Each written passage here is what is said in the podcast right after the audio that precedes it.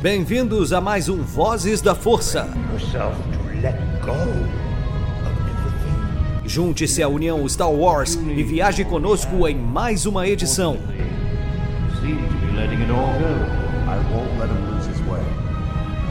Seja também a fagulha que manterá a chama de Star Wars acesa por muitos anos.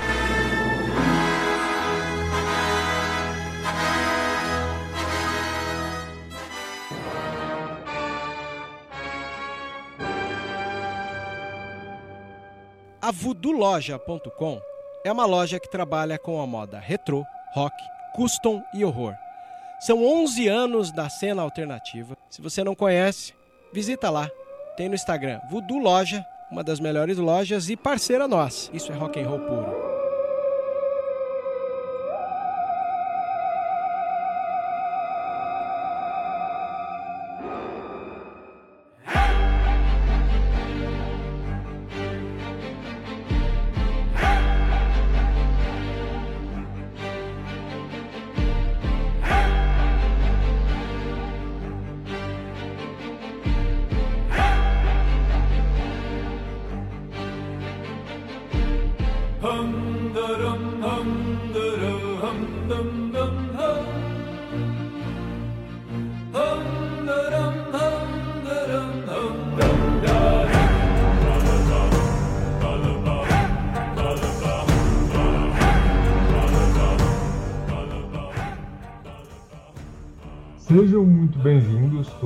Da Força, caçadores de recompensas, todo mundo que habita a galáxia de Star Wars. Aqui é o JP, com mais um episódio do Voz da Força, no qual eu estou de volta. E aqui ao meu lado está duas pessoas, dois convidados. Na verdade, um convidado, meio convidado, né? Porque um Nenhum é convidado. de casa. É, porque um, um é de casa e o outro é parcialmente, já praticamente é de casa, na verdade. Não tem nenhum convidado aqui então. É, para debater hoje o quinto episódio de The Book of Boba Fett, o retorno do Mandaloriano, está aqui comigo a Nath, Oi, gente, tudo bem? Tô de volta. que apresenta o vozes dela, E às vezes o Voz da Força. logicamente. E também está conosco aqui nos acompanhando o dono do canal O Analisador e nosso grande parceiro que faz bastante merchan da gente nas redes sociais, o Denis, o Mephisto. E aí, galera? Sejam muito bem-vindos a mais este episódio de Vozes da Força. E o serviço dire- direitinho, JP? Oi? Foi- O serviço foi feito direitinho? Tranquilo? Claro. abertura? Tá boa? Mas claro que foi. Ah, muito obrigado. E hoje a gente, como eu disse, estamos aqui para comentar o quinto episódio de. Bom, alguns falam The Book of Boba Fett, outros falam The Mandalorian, É. né?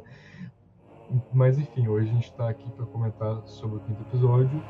E eu queria abrir aqui perguntando para cada um de vocês é, o que, que vocês acharam. Tu primeiro, Denis. Impressões gerais. O péssimo episódio do Book of Boba Fett, mas um maravilhoso episódio de Mandalorian. Tá, tá bom. Op- é, opinião anotada, mãe descartada. Tu agora, Nath. Eu gostei demais do episódio. Eu acho que realmente é difícil de dizer que é um episódio de Book of Boba porque não teve boba. Mas, por entretanto, todavia, eu gostei do episódio dentro de Book of Boba porque rolaram episódios de Rebels dentro de Bad Batch. Então, é, tá tudo certo, entendeu? E episódio de Clone Wars e Rebels também. É, teve tudo esse negócio aí. Então, mas, assim, mas ó. aí já vai minha primeira indignação. Não me vem com essa. Não, não, não, tu não, não, não. me vem com essa, Marvete, que quando envolve todos os filmes em vários. Se tem uma trama de um filme em outro da Marvel, ele tu tá aplaudindo, então nem vem falar nada. Mas, É o, verdade. JP, primeiro que não tem um episódio de WandaVision dentro de Gavião Arqueiro.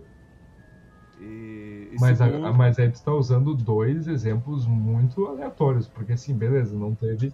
Não teve de WandaVision em, em Gavião Arqueiro, mas e o resto dos filmes? Mas a questão Quanto- não é nem Mas essa, filme é gente. diferente, cara. É, Mas assim, o- diferente. O, o lance, o lance é outro aqui. Já vou, vou começar com, com polêmica, porque se não fosse fazer polêmica, eu nem nascia. O É, episódio já começou na porradaria. A graça é essa.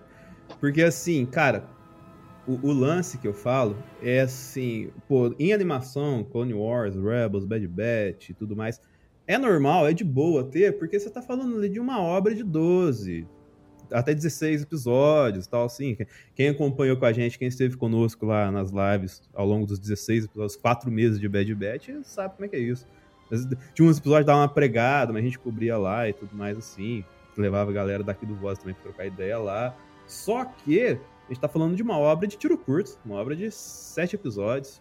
E assim, nesse ponto, cara, ainda mais que a gente literalmente passou os últimos quatro episódios num tanto quanto nebulosos sobre o que é o Boba Fett hoje, ligado? Ia, ia e voltava, ia e voltava, mas o hoje a gente ainda fica nebuloso, o que não quer dizer que a obra está ruim. Vou deixar bem claro isso. Não quer dizer que a obra está ruim, mas sobre uh, como está o hoje, a gente tá, certo ponto, nebuloso.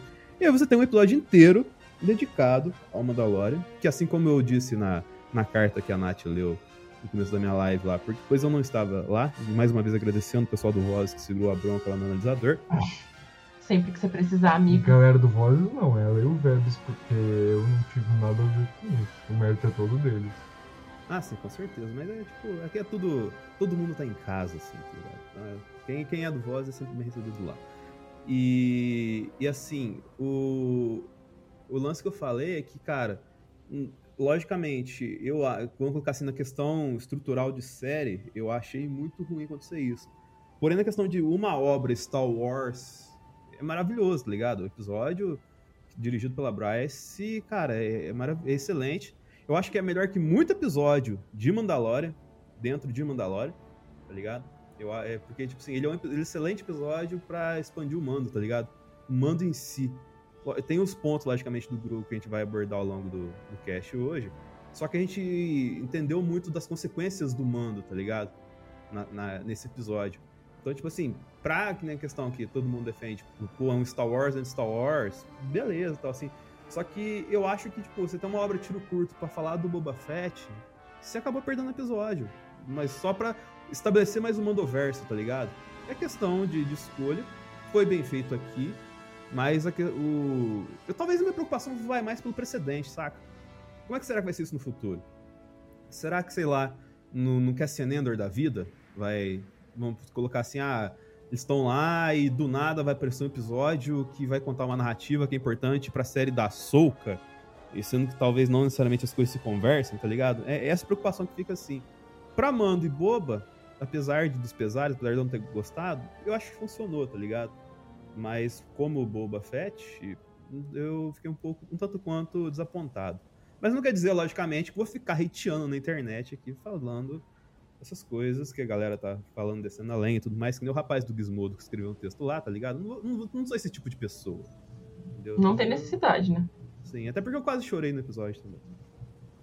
É, foi, foi um excelente episódio. Mas é que eu acho que isso que você falou não vai acontecer porque, tipo assim, o Boba tá diretamente ligado ao mando, né? Querendo ou não, ele apareceu pela primeira vez é, no tempo atual ali da série em mando, em Mandalorian.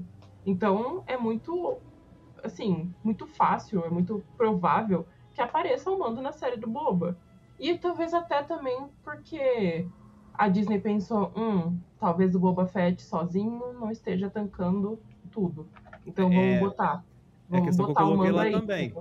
É a questão que eu coloquei lá, porque a Ming Na Wen, ela tá logicamente bonita como sempre no episódio, só que você vê que nitidamente ela tá diferente da Ming Na Wen dos outros episódios, tá ligado? Então, sim, pode ser uma escolha, tipo, ah, vamos gravar tudo que tem que gravar aqui do, do arco do Boba, aí depois em uma outra locação, em outro momento que bater a agenda com o Pedro Pascal, a gente vem e grava com ela, tá ligado? E, esse negócio se tivesse planejado lá no começo, beleza e tal. Mas também pode ser que vamos colocar que a galera lá, os executivos, né? Que a galera sempre fala de executivo da Warner, mas os executivos da Disney assistiram o, o Boba Fett e falaram, não, tá, tá, fraco. A gente tem que inventar uma coisa aqui, vamos meter um mando na história. Daí, tipo, eu não descarto essa possibilidade. Entendeu? E aí, nesse, nesse ponto que eu fico um tanto preocupado também. E que liga um pouquinho com a questão do exemplo que eu dei anteriormente aí. Mas tá criando um Mandoverse, né? Então, tipo, é, é plausível essa parada acontecer agora, de ter um episódio de manda dentro de Bo Book of Boba. Mas isso que você falou, tipo, ah, do nada tem um episódio da Soca em Cassian Endor. Eu não acho que isso vai acontecer. Porque os. Tipo assim, precisa que eles estejam ligados. É, e Não. o Mando e o Boba estão super ligados. É, eles viraram brode, sabe? Até o Vebs ficou emocionado lá, que o Mando chama o, o, o Boba Fett de Fett, sabe? Sim. Então, tipo, eles são próximos. Não só com, com dentro da série, né, como amigos, mas fora pra gente também, a gente tá vendo toda rela- essa relação deles. Então eu acho muito plausível ter esse episódio, É que faz sentido, é, tipo, quando é aleatório, aí ok, tipo, a Soca em Endor não tem nada a ver uma coisa com a outra, porque a Soca não tem nada a ver ali com a equipe de Rogue One, é, assim como também faz sentido o arco do Vader em Rebels, porque ele tinha conexão ali com, com a Fênix, então faz sentido ele aparecer, assim como ele tinha é, conexão com a Soca também, né? Muito. Então faz sentido ele aparecer ali em Rebels, tem um arco pra ele. Praticamente uma temporada só dele. Então faz sentido. Assim como o Mando e o Boba, pelo menos é isso que eu acho. E, tipo, é o, é o Mandoverse, tá todo, tudo tá se conectando. Primeiro que tu nem pode assistir Book of Boba sem antes ter, não ter assistido The Mandalorian, tu não vai entender. É, é outro ponto que, que eu coloco aqui. Eu lembro que na. Inclusive, mandar um abraço pra ele. Talvez esteja ouvindo em alguma realidade por aí. O, o JP do Warpcast. Ele gravou com a gente na época do, do Mandalorian, uma live, tava eu, ele e o Vebs comentando o episódio da Soca lá. E ele comenta também que, tipo, os pais deles nunca assistiram Star Wars, mas os pais deles se interessaram pelo Mandoverse e começaram a assistir o Mandalorian, tá ligado? Então, tipo assim, é uma obra que ela, em certo ponto, é autossuficiente. Sim. E talvez até totalmente. nesse ponto seja interessante esse episódio que a gente tá- vai abordar hoje, por conta de que tá pegando uma fatia de mercado que chegou a Star Wars através de Mandalorian, tá ligado? Então isso pode ser interessante nesse contexto mercadológico da coisa, tá ligado? Porque assim, cash is a king, já diria Lewis Hamilton, tá ligado? Então, a gente tem que analisar o, como é que está a questão de recepção e tudo mais assim, e por que acontecem certas coisas no- nas escolhas de, de séries e tudo mais. E talvez seja interessante. A Disney esteja vendo com bons olhos expandir mais o Mandoverse do que. Isso tá meio nítido, na, é, na verdade, né? Questão até de obras estão saindo, do que da procedência na, nas sequels, né? Então, assim. é- é- faz parte de estratégia de mercado. Mas só pra não falar que eu descer além nesse episódio, vou reiterar aqui. Bryce Dallas Howard é o- a visão feminina que Star Wars precisa. Sim. Ela. Ela é cara, boa ela, ela provou. É, Debra Show também. Mas a Debra Show já ganhou uma obra dela, vai ser o Kenobi. Já. Então, Já. assim, a, a, a Bryce ter uma obra dela, assim, tá, tá na hora. Precisam colocar algo na mão dela, porque a bicha é boa, sabe? Bryce Rainha e o resto não É, é. os- um dos meus, tipo assim, acho que no meu top 3 de Mandalorian, não lembro, eu fiz um top 3 há um tempo atrás. é, a Bryce fez os meus episódios favoritos, tipo assim, dois dos meus três episódios favoritos, sabe? Então, eu sou suspeita pra falar, porque eu gosto muito dela como diretora. Como atriz também, mas mais como diretora. E eu acho que atualmente, principalmente em Book of Boba, talvez até em Cassia Endor, a Disney esteja meio que, sei lá, testando coisas novas, porque você sabe que a fórmula Mandalorian funciona. Como seria a fórmula Mandalorian? Um episódio por semana, de um caso da semana, que vai ir pro final com um vilão, né, que apareceu no meio dos episódios, e que ele vai ter que derrotar esse vilão, entre aspas, que nunca vai conseguir derrotar esse vilão, porque ele vai aparecer de novo, e chamar os amigos dele pra ajudar ele. Isso não tá acontecendo na série do Boba. A série do Boba tá contando a história dele, né? Por isso o livro de Boba Fett, porque tá contando a história da vida dele. Pelo menos a- depois que ele saiu do Sarlacc. E então, tipo, talvez por isso eles estejam colocando o Mando agora. Porque ele tá aparecendo no tempo atual. Porque ele vai ajudar o Boba no tempo atual da série. Entendeu? O Mando não tava fazendo nada. Tipo, tava de boas na galáxia, pegando transporte público, fazendo os rolês dele. Hum, vou ajudar meu amigo, entendeu? E o Boba tava se recuperando ainda de todo o rolê que aconteceu com ele dentro do Sarlacc. E aí, por isso que eu acho que Book of Boba tá sendo experimental demais. Eu não acho que tá Sim. sendo algo tipo que a Disney pensou, pô, vamos ganhar dinheiro com isso aí, sabe? Vamos fazer o Boba Fett virar um personagem enorme. e até nesse ponto do experimental, que, cara, essa questão do experimental, ela reflete um pouco assim que. Vamos colocar aqui, eu, eu, eu, sou o cara que fica no meio do caminho, né? Eu, até eu sou. Eu adoro Star Wars. Se eu, se eu estou aqui por causa de Star Wars, que um dia eu encontrei o Vebs num rolê aleatório de Star Wars. Mas eu, eu sou o cara que não fala só de Star Wars, né? Eu falo de Marvel, DC, vamos falar de Oscar também lá. E assim, o que eu sinto da galera que não é fã de Star Wars e que não fisgou tanto o Book of Boba ainda, tá ligado? A série não pegou tanto. Logicamente aconteceu parecido com o Mandalorian lá atrás. Só que o Mandalorian tinha um negócio chamado Grogu, que a gente chamava de Baby Yoda lá atrás. Então isso aí, querendo ou não, era um chamariz gigantesco. Ele tá até aqui do meu lado. é... Então, assim, o Book of Boba não teve esse chamariz. E a recepção dele pro povão tá aquém, entendeu? Nesse ponto, assim, não estou falando que é ligado à qualidade da série, mas talvez por essa questão experimental que você disse, entendeu? Então, Sim. nesse ponto que eu me preocupei bastante com por que que esse episódio do Mandoverse aconteceu agora? Por que que a gente dedicou 50 minutos de... 50 não, foi 40 Foi 51. Foi não, 50... é que, não, que eu tô tirando os créditos, tá ligado? é, vamos colocar 43, 46 minutos pra Mando pra você colocar lá uns 3, 4 minutos de história do Boba no final do episódio, tá ligado? Dentro da série do Boba. Que nem, que nem eu falei é, lá na live lá que vocês leram, o, ah, vamos colocar, inserir o Mando do jeito que foi estabelecido no episódio anterior era muito simples. Ou ele podia chegar lá simplesmente, tipo, no, no, espaço de um episódio e outro, passar um rádio para ele, ele chegar até Tatooine, ou então poderia aparecer, que nem qualquer personagem Cobra Kai aparece, né? No... só, só chegar depois de 40 anos falando assim, eu cheguei aqui, entendeu? E, e, e dar sequência no episódio. Mas eles quiseram dedicar um episódio inteiro para ele, e talvez mais de um episódio, porque a gente vai desdobrar no final do episódio que não é exatamente a intenção do Mando ir junto com eles nessa jornada, tá ligado? Então, é, é os motivos ainda estão meio nebulosos, mas eu acho que o tempo vai explicar pra gente por quê. Eu acho também. É, bom, começando aqui o episódio, a gente começa com um plano é, bem interessante do Mando chegando é, num lugar onde, na verdade, primeiro aparecem cortinas de plástico, né?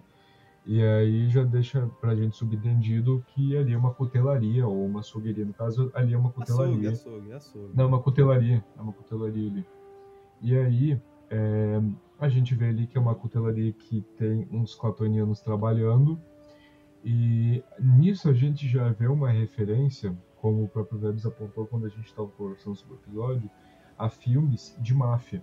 Porque geralmente nos filmes de máfia, o lugar onde faziam o trabalho sujo era em cutelarias, onde geralmente é, jogavam e desovavam fora os corpos dos inimigos ali, de máfias rivais, etc., de líderes de gangue então, isso vindo de uma série como Book of Boba, que é total inspirado em máfia, é, dá para ver que é proposital. Então, temos ali um plano de uma cutelaria, onde trabalham alguns clatonianos, e vemos uma sombra chegando ali, entre aquelas é, cortinas de plástico, e vemos daí que é o mando de Indiai, toca até o plano dele daí. Eu ainda estou, ainda estou com cutelaria na cabeça, porque, por um simples motivo, não faz sentido ser cutelaria e ser refrigerado o lugar é uma cutelaria por é, é uma cutelaria porque tu identifica como cutelaria pelas, pelos tipos de faca que eles estão usando em machadinha.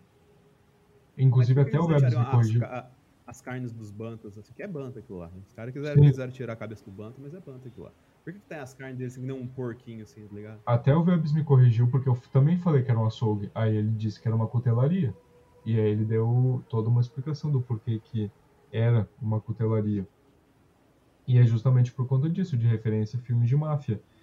E é, continuando, depois nós vemos ali que o, o Mando ele chega na, na, na mesa do, do chefe ali daqueles platonianos e comenta, né, de um cara que ele está procurando, que o nome dele é Cuba Baez.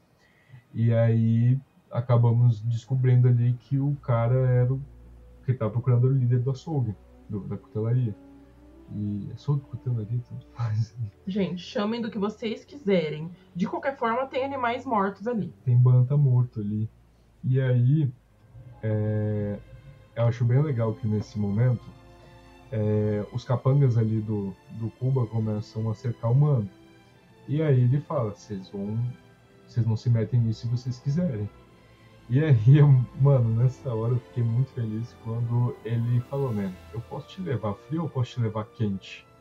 E aí começa a porradaria.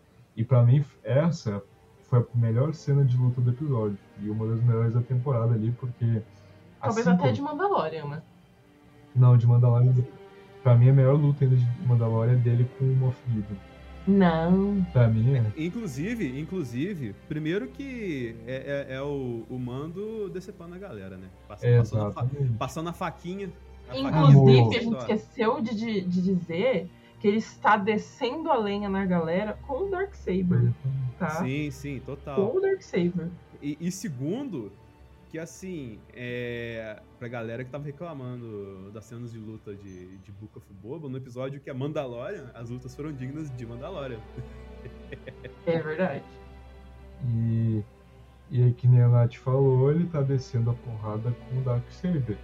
E aí, o, o legal é que tu vê que ele não tá dominando direito ali. Tipo, tem um certo momento que ele tá lutando que ele arrasta o Darksaber, porque ele não consegue segurar direito, porque ele não sabe manusear da, a força certa. E aí ele até se machuca. O jumento ali acaba acertando a coxa dele. Eu acho isso muito foda. Porque É, remete legal. muito uma questão medieval da parada, tá ligado? Sim. Uma- até um pouquinho de RPG com a galera. Tipo assim, o cara que vai lutar com a espada mais pesada do que ele pode aguentar e tudo mais, ficar arrastando ela no chão, assim. Cara, isso é muito da hora, cara. E é Não, a questão que, que faz Star Wars ser Star Wars, que é você ter vários mundos dentro do contexto de Star Wars, cara. Não, mas na verdade isso caracteriza mais ainda uma coisa que o Anakin e o Yoda falam pra Ahsoka lá em Clone Wars, que eles comentam que... E que o Kanan fala também pra Hera, que... É, que o Kanan fala pra Hera em, em Rebels, que é, só geralmente um, alguém que é sensitivo à força consegue dominar 100% o manuseio de um sabre de luz, que quem não é sensitivo tem uma dificuldade enorme e é li- muito limitado. E, e eu acho legal vendo isso, a gente vê isso com o Mando. Tipo, ele não consegue manusear, por exemplo, da mesma forma que o Luke manuseia, sabe? Porque o Luke consegue ter o auxílio da força, porque é, pode não parecer pra quem é espectador, mas o sabre de luz é uma coisa pesada. A própria Harry fala, né, quando, quando o Kanan entrega o, o sabre de luz dele pra ela, ela fala que, Sim. que é pesado, que é, é mais pesado do que eu imaginava. A Sabine também fala É, isso isso. que eu ia falar. Eu ia dar esse exemplo. Porque na real, na real, em Rebels, o o Kanan Treina. treina a Sabine pra ela poder usar o Darksaber. E fala. E ela fala isso, que o Darksaber é muito pesado. E ele ensina a Sabine a se conectar com o Darksaber, e, porém não com a força, porque como ela é mandaloriana e não tem acesso à força, ela precisa aprender a se conectar com o Darksaber de uma forma diferente. Ele fala, ser Mandaloriano não tem nada a ver. Não, não, exatamente. Mas, tipo assim, é o difícil. verdade, então, aí. É que é difícil, né, se conectar ao Darksaber, porque ele tem todo um peso para os Mandalorianos, um peso literal, porque ele é uma arma pesada, Ai, meu Deus. mas é, mas é real. E aí ele tem um peso em dois sentidos.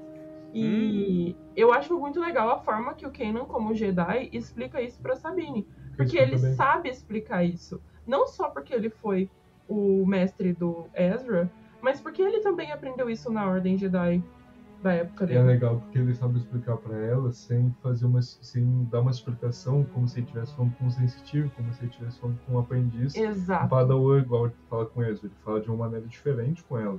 Mas esse não é o ponto. Não, mas de qualquer forma, isso ajudou a Sabine a conseguir se conectar ao Darksaber e usar ele com maestria. O que o Mando não consegue quando a Armeira conversa com ele. Não, Porque quando a Armeira tenta treinar ele, ele claramente. Não, naquela cena ali, pelo amor de Deus, eu, a gente começou a, a rir muito porque quando ele se machuca, né, ali na, na coxa com o Darksaber, eu, eu, a gente tava assistindo e falei, não, é um jumento mesmo, pelo amor de Deus. Porque desde a primeira temporada eu falei, mano, o Jim é muito burro. E aí, com várias coisas, em vários aspectos. Primeiro que ele é muito inocente. Ele- nossa, ele é muito inocente pra Mandaloriano. Ele, nossa, eu lembro que na época que apareceu a Boca todo, todo mundo ficou, nossa, porque ele vai detonar a Boca Mano, gente Ele é muito Uhum. ruim. Nossa, ele, ele é muito ruim como A boca foi Mandaloriano. do olho da morte. Não, e ele é muito ruim como Mandaloriano, todo travado. Assim, muito, muitos momentos de Mandalorian ele deu sorte porque a força estava com ele, né? Muito. A Grogu, verdade é essa. A verdade é essa, tá ligado? A força estava com ele, ele estava na força, como diria nosso querido. Quando ele foi pegar o ovo lá pros Piruço. Jawa, ele ia morrer. ele ia. Aham. É, é o roteiro, né? É o protagonismo, a força do protagonismo. E, enfim, aí nós vemos que ele sai de lá com a, com a cabeça do, do Kubabais, inclusive uma cena bastante pesada para uma para uma, uma saga de crianças para crianças de 12 anos. né? Family friendly. Porque como o próprio George Lucas falava, Star Wars é feito pra criança de 12 anos. Eu não imagino a criança de 12 anos que assistir toda aquela cena dele cortando o Cuba no meio e pegando a cabeça dele Não e... vem não, que Star Wars arranca membro das pessoas Mas não desde apare- 1977. Mas não, não, desde 1980. Ah, não, Ah, mas arranca, mas não 1977. mostra sangue, cara. Mostra. Ah, mas mostra. Não é que Mostra mostra. naquelas, né? É, Não, mostra naquelas. Quando, quando o Obi-Wan corta o braço pão da barba, mostra sangue. Muito sangue, Ah. Mas aí é uma terra sem lei, né? Mas é Não, outro contexto, ali né, ainda o George Lucas não tinha inventado que Mas é Alien, é Alien. né? Ô, ô, JP, você Cara, o que, que tem a ver, cara? O, o Cuba também é clatoniano, o que, que tem a ver? Você tava com a gente na live do Peacemaker lá, a gente ressaltou um ponto que é interessante. É, quando o cara não é humano, é alien, foda-se, tá ligado? O público tá nem aí, isso, arrancar cabeça, arrancar sangue e tudo mais. Então, tipo assim, é porque não, não choca o humano, tá ligado? Ah, um monstro, cortou e tirou sangue do monstro. Então a galera não choca, velho.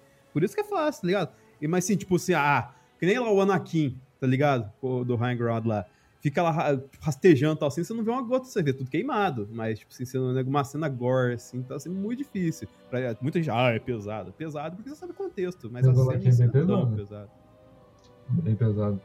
É, e podiam ter feito um pouquinho mais pesado quando o Anakin decepa o Dukan. Porque de longe tu consegue ver a cabeça dele rolando ali. É porque, na verdade, na verdade, é, é bem. Satisfatório? Não, é que, tipo, é bem difícil de, nos anos 90, 2000, eles fazerem algo assim, né? Porque tava Entendi. mirando numa galera mais jovem. Disse a pessoa que tá comentando do filme que no mesmo filme tem um cara queimando um vivo.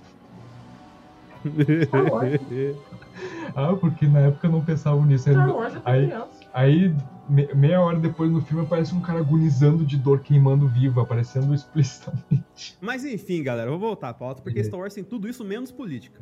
Exato. Política só depois das 10 da noite. É, exatamente. Não, política não tem Star Wars. Não, Não se sei, tivesse. não sei do que, que vocês estão falando aí. É, aí tem uma cena bem legal ali que quando ele sai, ele atravessa a cortina de plástico, tem um monte de dos operários, né? E aí eu achei legal que o Jim tá sabendo usar uma coisa chamada cérebro agora, que ele tem que ele esqueceu. Porque antes ele só ia no braço, né? E aí ele viu que tem aquele monte. Que foi? Eu queria ressaltar isso que eu acabei de pensar. O Jim, ele tá naipe Lois Lane. Por quê? Lois Lane, quando ela vai fazer as coisas, ela não tá nem aí. Ela pensa, hum, vou aqui fazer meus rolês, meu namorado é o Superman, ele vai me salvar. Não tô nem aí. O Gosto. Jim vai e faz os rolês dele lá em Mandalorian, pensando, hum, tô nem aí. Eu tenho uma criança que tem acesso à força do meu lado e vai me salvar a qualquer momento mesmo. Não, não. Ele, Tô ele- nem aí, meu queridinho. ele não pensa, eu tenho acesso. é, Uma criança que tem acesso à força, ele pensa uma criança que faz uns bagulho É, uma aí. criança com poderes. Que ele não sabe o que é a força. Aí, beleza, agora ele tá. Pô, criança já tá treinando lá com o tio Luke, não tá mais comigo, vou ter que me virar sozinho. Por isso que ele usou o cérebro dele. É, aí ele fala. Ele usa a lábia como ele nunca tinha usado Ele vai antes. ter que se virar como ele sempre se virou antes, antes do aparecer Na força do ódio. E aí É. é. legal que ele tá ali mancando, ele tá vendo que não vai dar conta daquela galera ali. Daí ele fala, pô, deixa eu tentar remendar aqui. Daí ele fala, mano, tem um monte de crédito ali na mesa do, do chefe de vocês. Eu não tenho nada a ver com isso, mas assim, eu acho que vocês deviam reparar aí o que ele fez com vocês aí. E, vai- e a galera cai e vai lá. Eu achei muito bom esse início de episódio. E aí, depois que tem o, o título, né? Inclusive destaque pro tema de, de, de of Boba misturado com o tema de The Mandalorian, né, que ficou muito, bom. É, depois disso nós vemos que ele tá andando é, lá por aquele por aquela estação que é um anel que o nome é Grevin, é, daquela estação. É, ele tá andando por lá e ele fala com o contratante dele, né? E aí ele quer informações sobre o Beco Kozok. E aí o, o contratante dele não quer dar né, o, as informações tal, daí ele fala, pô, se não me der, eu vou dar essa recompensa para outro aí. E aí ele dá o, a informação, né? E aí ele vai em direção lá. Mas, ô JP, desse, desse ponto tem uma coisa que quem gosta da, da sétima arte, do cinema, vai curtir nesse, nessa cena, que é assim, é o plano sequência.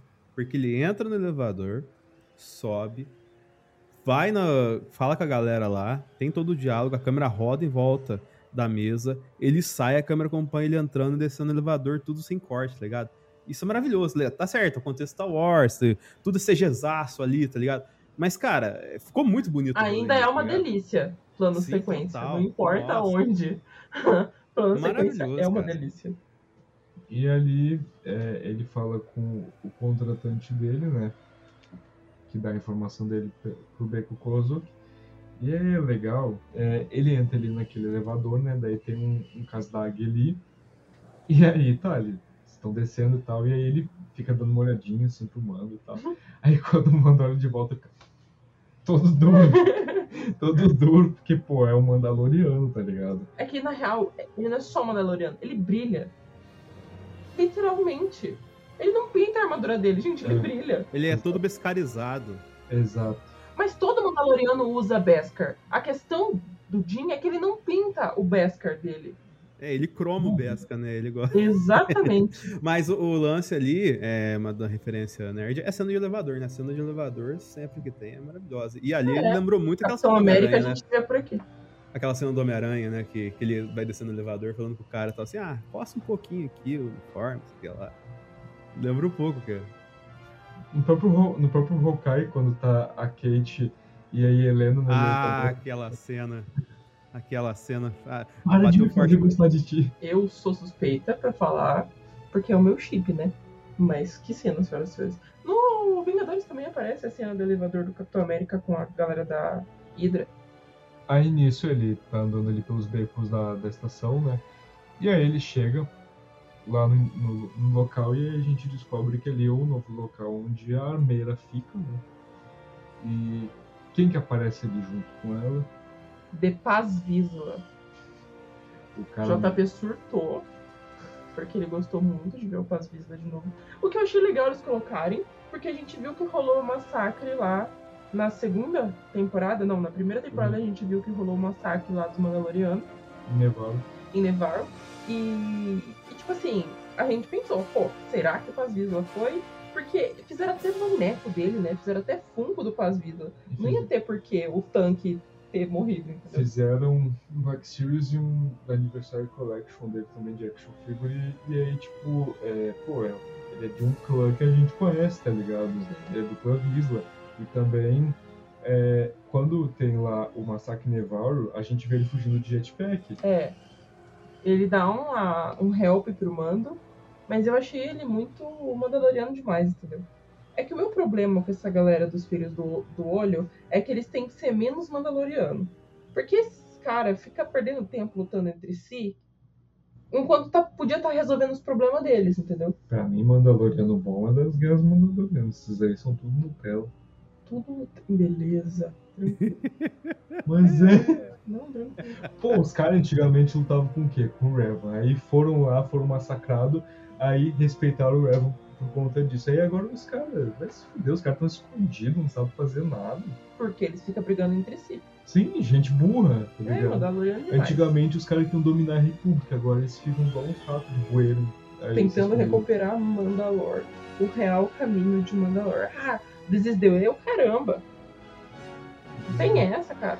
Ah, coisa chato. E aí. Anyway, ele encontra a mestra armeira de novo. É, e aí... Eu falei, eu cantei essa pedra e vocês não acreditaram. Não, não falei. Mano, tu pode voltar lá na live que vai estar eu dizendo. Eu não sei quem que vai aparecer, só a Bocatan que não. Não vem dizer que eu não desacreditei. Inclusive, é possível que a Bocatan esteja como vilã da série do Mando, porque o Mando estava com o Darksaber ela não aceitou o Darksaber do Mando. É muito importante falar isso porque quando a gente tava muito importante falar isso, porque quando a gente estava assistindo o episódio, logo quando o Jin apareceu com o Darksaber, a, a Nath falou isso. Então a, a Boca vai ser antagonista da terceira temporada, porque o Mando insistiu que insistiu em entregar o Darksaber para ela e ela não quis. Então, e a gente vê que depois de todo aquele rolê que aconteceu ali é, na segunda temporada, no final, é, ele continua com o Darksaber. Então, só resta uma coisa. Ela não aceitou e foi pra Mandalore. É. E, e aí ela vai querer recuperar dele no braço. Então ela vai ser antagonista. Só que ela vai conseguir porque ela luta muito bem, né? Ô, JP, eu não, eu não sei porque eu sinto medo, cara. Assim como, assim como o Anakin sentiu medo e deu tudo errado, às vezes quando eu sinto medo dá errado também. Mas o, o lance que eu falo de medo é por causa de, de o quê? De que, cara, o, ele não tinha ligação com o Sabre Negro, né, velho? Então, esse episódio, quando a armeira meio que força ele, ó, abandona essa porcaria de Beskar que você ganhou aqui, que é muito perigoso, fica com o Sabre Negro pra você, que é mais negócio, tá ligado? Então, assim, meio que dá, faz ele se conectar, familiarizar mais com o Sabre Negro. Dito isso, com certeza a Bocatã vai atrás do Sabre Negro lá na frente, tá ligado? E aí, tipo assim, você tá meio que construindo um modo de o Jin se defender, defendeu o fato dele ser o possuidor do sabre negro, pra lá na frente a Bo-Katan confrontar ele, tá ligado? Então, tipo assim, narrativamente faz sentido? Faz. Vai ser bem executado? É onde mora o meu medo, tá ligado? Eu acho que vai sim, amigo. Acho que vai, porque a Bocatan já tem um encargo de vilã.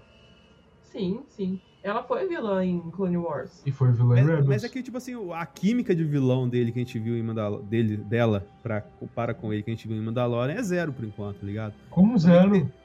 Ah, não deu tanto vilão. Você não via a Bocatan, você não viu. Nossa, fudeu, a Bocatan apareceu. Mas pode construir agora, então. mano. aqui, tá ligado? Mas pode construir agora, ou como a própria Nath disse, ela já foi vilã. A gente, na verdade, conhece ela como vilã. A primeira vez que a Bocatan aparece, ela tá ali junto com o. O Morte. Previsla. é, ela tá com o- o Olho da Morte tá junto com o Previsla ali. Luta com a Satine, luta com o Obi-Wan, tenta tomar Mandalore, luta contra o Maul também.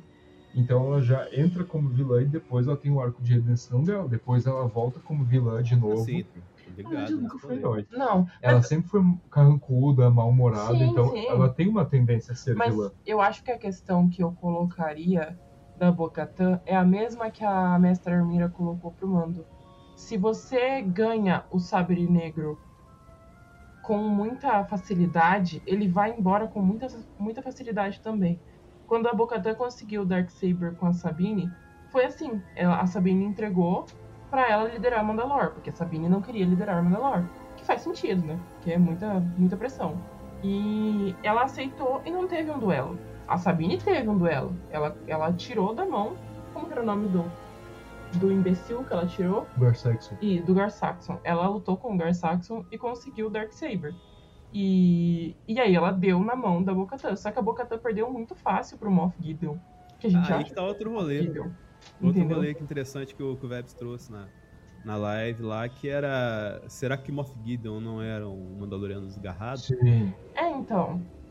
Ele botou isso na live, mas eu não sei se faz Cara, sentido. então, eu já discuti muito isso com o Vebs e com o Cícero do Hype Drive, nosso querido amigo, sobre a origem do, do Gideon. O que eu mais aposto, analisando todos os materiais que a gente já viu, é que dos dois, um. Na verdade, dos três, um. Dos dois, um. Tá certo. Os quatro? Não, dos dois, um. Ou ele era da equipe de clonagem que a gente vê ali naquele monte no final de Bad Batch, porque ele já tem um antepassado com projetos de clonagem, né? Que ele trabalhava com o Dr. Pershing e estava envolvido diretamente com o projeto de clonagem a ver com o Baby Yoda, né? Então ele pode ser que na segunda temporada de Bad Batch ele apareça. Eu sempre disse isso desde a primeira temporada de Bad Batch que é, como Bad Batch estava conectando com o Mandoverse, é, pode, eu achava que ele poderia aparecer, porque a Fennec apareceu, os clonadores apareceram, então eu sempre falei, pô, pode ser que agora o, o Gideon apareça. Então eu creio que ele pode ter sido dessa equipe de dessa divisão de, de clonagem, ou pode ser que ele seja um Mandaloriano e aí acabou se revoltando. Pode ser que ele tenha se tornado um dos Mandalorianos imperiais, igual o Gar, o. Sim. Então, O Mas- Garçaço era bem fraco. Sim. Mas uma coisa que eu duvido muito é que ele tenha ganhado da Bocatã. Eu acho que, tipo, ele ganhou de uma forma que não foi honrado pros Mandalorianos. Eu acho Ah, mas que sem ele- dúvida isso, cara. Sim. Eu acho que na Noite das Mil Lágrimas, lá no Grande Curvo, ela acabou sendo subjugada e ele pegou. Por isso Sim. que ela tem tanta vergonha. É, eu acho que sim também, porque é muito difícil. Ele é muito ruim. de É, e é muito difícil alguém ganhar a Bocatã, porque apesar dela ser carrancuda e chata do jeito que ela é, ela é uma excelente lutadora. Mas é Bolsonaro. Se rolasse política em Star Wars, né? É, se rolasse política em Star É Wars. que não né? tem política em política. Star Wars. Mas Não se tem. tivesse, com certeza. Eu tenho, eu tenho É. que dar os parabéns pro JP pelo contexto que ele colocou, porque essa boa. Ô, mas é Bocatã, é Bolsonaro, Essa- se for essa- analisar. Hora. É tipo assim, ó. Eu já até tava, eu tava conversando esses dias com, com o pessoal no grupo lá do, de- no grupo de spoilers. Os Mandalorianos que a gente vê em Clone Wars, da Satine e tal, que são mais pacifistas, eles são a galera, tipo, normal. Com sanidade normal, tem Sanidade cérebro. mental. Que tem, que tem uma sanidade normal que tem cérebro. Tem uma sanidade mental boa. O pessoal ali da Bocatã, essa galera aí, do da morte e tal, é Bolsonaro. E a galera, os filhos do olho ali, o Son of Watch, que, nazista. que, o Din, que é o Dinjarin, a armeira e tal, é os nazistas, é os fascistas, tá ligado? Aqueles que é Ku Klux Klan, tá ligado? Os caras mais Os radicais. malucos são ruins. Os, os Que mais horror, radicais, tá cara. ligado?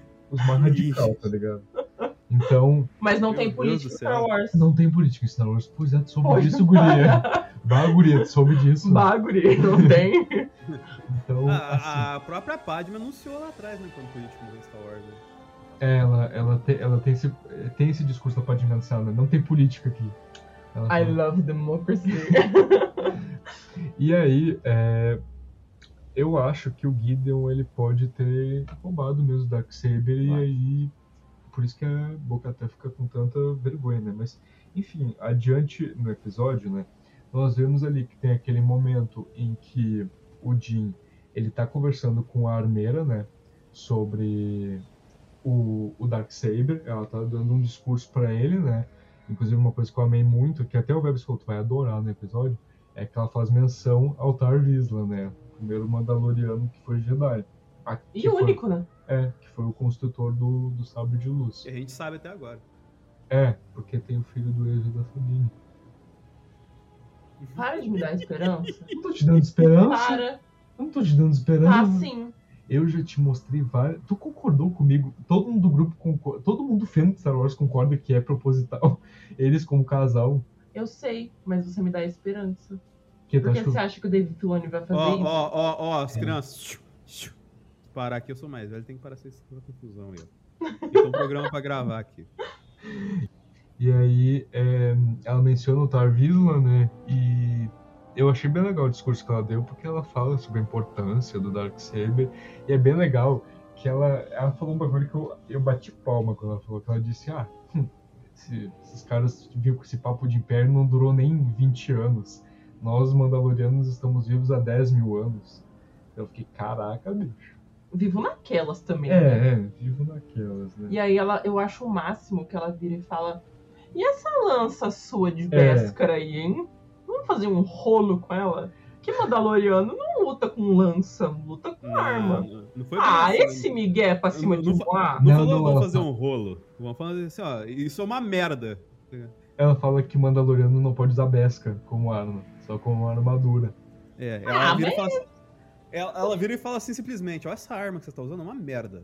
Você, você tem todo sabre negro na mão, você vai fazer o que que- esse negócio? Você vai, só, só, só tá arrumando jeito de se machucar, Não caralho. é, mas eu acho que pra mim, na minha cabeça, foi como tipo assim: ah, vamos fazer um rolo com isso aí, dá esse Beskar aí pra nós, porque tá ridículo essa arma sua. Dá esse Beskar aí pra mim. Só que eu gostei que o Jim foi muito mais rápido e falou: não, não, não, esse Beskar aqui é pra fazer armadura pro meu clã, pro membro do meu clã. Cara, aqui- vamos, Mas aqui, pô, sem sacanagem, pera só um minutinho, JP. Porque, pô, ó o tamanho da lança de Beskar que ele tem. E olha o tamanho do, do negócio do Grogu. Ué, arma- faz armadura reserva, olha aí. Velho, vocês, sem frente. sacanagem, cortou só, só a pontinha que é afiada do- da lâmina, tá ligado? E, Uhum. e sobrou pra fazer a armadura do Grogu. Tipo, tem, tem muito Beskar ali na mão da armeira. Amigo, ele doou o resto pra armeira, é isso. Vamos É. todo mundo aceitar. Porque o Mando estão universal, né? Ai, meu Deus. Não. E, e aí o que acontece? É, a Armeira fala né, que a simples existência daquela lança era um perigo para os Mandalorianos, porque Beskar é capaz de furar Beskar. Beskar é a única coisa que consegue atingir Beskar, né? Porque Beskar é o material mais resistente da galáxia, né? Mentira, Vibranium. Pode Não, é continuar. Adamante. Ah, velho. Por Mas essa eu que misturo a Marvel com as coisas aí, ó. De volta pra você, amigo. E aí, é, ela comenta isso e aí ele fala, né? Pô, eu, na verdade, essa lança já era pra fazer uma armadura pra um je- enjeitado. E aí, quando ele fala um enjeitado muito específico, a Nath virou pra mim e falou: Não, eles não vão fazer isso, né? E aí ele fala: O nome dele se chama Grogu. E a Nath, eu não acredito que Eu fazer vou comprar armadura." um Pop Funko. Eu não vou Cara, aguentar. pelo amor eu vou ter um Funko dele de armadura. Mano, vocês estão muito inocentes pensando que ele vai usar armadura. Ele vai usar um colar de mano e uns Mas brincos não de Bess. importa, ele é fofinho de qualquer Mas, jeito. mas, ó, ô, gente, e Uhum. isso, é- isso é a Disney sendo a Disney, né, gente? É. Quantas mil arte de, de Grogu, de armadurinha, vocês não viram na internet, É. né, tá ligado? Então, tipo assim, você olha isso aí, cara. O Fun, a Funko já tem uns 10 projetos disso, tá ligado? Eu queria Tá ligado? deixar minha indignação aqui antes da gente continuar o episódio sobre o Grogu vai ter uma armadura e a Ômega ainda não. Mas É a Omega isso. morreu. É, ué. Tô falando lá em Bad Batch. Ah, mas não, Não. sabemos. Não, a Ômega já morreu. É, morreu. ali, ali em, em Book of Boba ela morreu, né? Mas ali Porque eu Bad falei lá, o final perfeito de, de Bad Batch é todo mundo morrendo e como passou por Exatamente temporada, como agora a. Ômega tem que. A Ômega tem que morrer agora. É exatamente como o Rogue One. Por favor. Exatamente. Eles vão invadir lá a estação de clonagem, vão acabar expondo tudo, e aí vão acabar morrendo no processo. Eu Exatamente Mas só, eu só Rogue One. perdoo, eu só perdoo não matar a Ômega com uma condição. Que apareça o temoeira de peruquinha loira. É. É Ah. Aí eu compro. Aí eu E é compro. muito fácil pra dizer, é só eles darem o face up. Não tem moeda Sim, moça. sim. Muito bom. Não, mas isso é da hora que, tipo assim, eu vi uma montagem que ficou maravilhosa, que eles pegaram o cabelo da Ômega da primeira temporada e colocaram no temoeira careca ali, ficou parecendo a Hebe Camargo, cara. Não, cara, eu As só, ruins. eu só aceito a Omega Viva se for o Dennis. Gente. Ah, lógico. Não, não, eu perdi pro Oliver. O Oliver tá platinado, ele mostrou o cabelinho platinado. Ai, o- mas é difícil falar sobre personagem de Star Wars morto, lembrando que existe um mundo entre mundos, né? Qualquer um pode Cala a voltar. boca, Ó, não veja fala. bem que não foi eu O que tá falei aqui isso me falar de agora. mundo de mundos. Veja bem que eu não Pelo falei isso Deus. agora aqui, entendeu? É que o analisador é adepto do filonismo, né? Então. Exatamente, o canal, o primeiro canal adepto ao filonismo no Brasil. Credo, que, credo queima. Re- recuse, recuse cópias aí, porque da- que nem esse negócio, a Star Wars não fala de política, todo mundo tá usando aí já, surgiu no analisador, tá ligado? Ah, ômega, homem. Eu fiz primeiro lá, a galera tá copiando. Agora eu falei isso aí, ó. O, o filonismo é do meu canal. Filonismo é do canal deles. Denis começou com o filonismo. Exatamente. Chamou ele três vezes.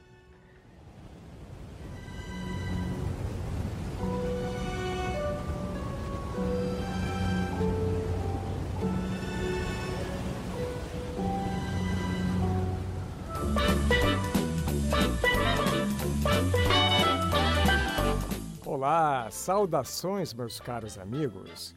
Enquanto Anakin e Ahsoka saem em missão, juntem-se a mim para tomar um drink e ouvir mais uma edição do Vozes da Força.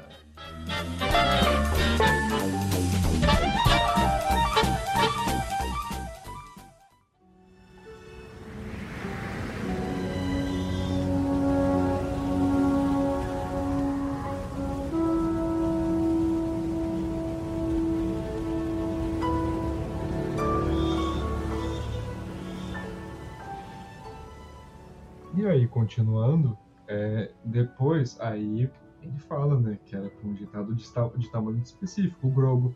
Aí ela queima ali o Beskar pra ele e fala sobre as canções passadas, etc. Fala da profecia, que foi uma coisa que a gente achou muito legal. É, a, gente, a gente sempre viu, né, que, o- que os Filhos do Olho eram uns- um, bando de fanáticos ali. E aí a gente ficava tipo, nossa, mas por que, que eles são assim, né? Será que é porque eles perderam todo o povo? E aí, uma coisa. E é muito legal que nessa sequência, pela primeira vez a gente teve o quê?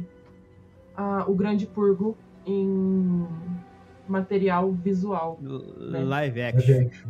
Live action? É. Não tinha em desenho? Não? Então, material visual. Por isso que eu falei material visual. Boa. né? Porque live Aqui action. tem cultura. É, então, porque live action é live Ah, action. tá, animação é pensando animação. aqui. Entendeu? Ah, mas tu tá e, cheio. ah, né? aqui tem cultura, meu parceirinho. E aí, Fortes. ponto. Live action, live action, amor, amor, lança não? Exatamente.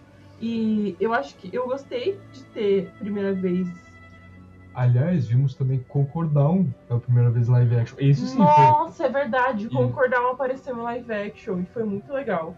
E, e eu acho muito bom ter mostrado isso em, em material visual, porque até então a gente ficava imaginando, porque os personagens falavam, né?